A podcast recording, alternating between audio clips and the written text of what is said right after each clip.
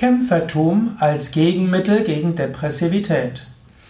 Kämpfertum kann etwas Gutes sein. Ich bin zwar eher Pazifist, friedvoller Mensch und will das will irgendwo dazu beitragen, dass dies eine etwas friedvollere Welt wird. Viele der Vorträge in diesem Tugenden-Video, den, den Tugenden-Lexikon, wollen ja auch dazu dienen, Verständnis zu, wechseln, zu wecken für andere Menschen. Aber Kämpfertum ist auch nötig. Nicht physisches Kämpfertum gegen andere Menschen, sondern ein inneres Kämpfertum, wenn Widerstände kommen, nicht gleich deprimiert zu werden und aufhören. Angenommen, du hast dir etwas vorgenommen, du weißt, das ist deine Aufgabe und es geht schief, ja, dann versuch's von vorne. Und wenn Menschen dagegen sind, versuch vielleicht zu schauen, kannst du einige dieser Argumente aufgreifen und dann fang von vorne an. Und wenn jemand nicht überzeugt werden kann, dann schaue, wie du trotzdem weitermachen kannst.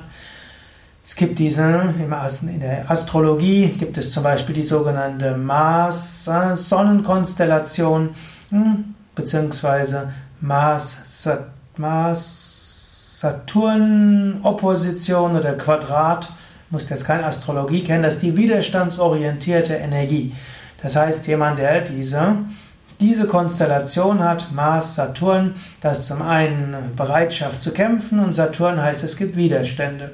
Widerstandsorientierte Energie. Es gibt Menschen, die wachsen erst zu ihrer vollen Form auf, wenn es Widerstände gibt, wenn es schwierig wird, wenn die Dinge nicht so gut laufen. Du kannst dir davon etwas abschneiden. Du kannst dir sagen, ja, wenn Widerstände kommt, gut, da werde ich wachsen. Wenn es schwierig wird, toll, jetzt kann ich kämpfen.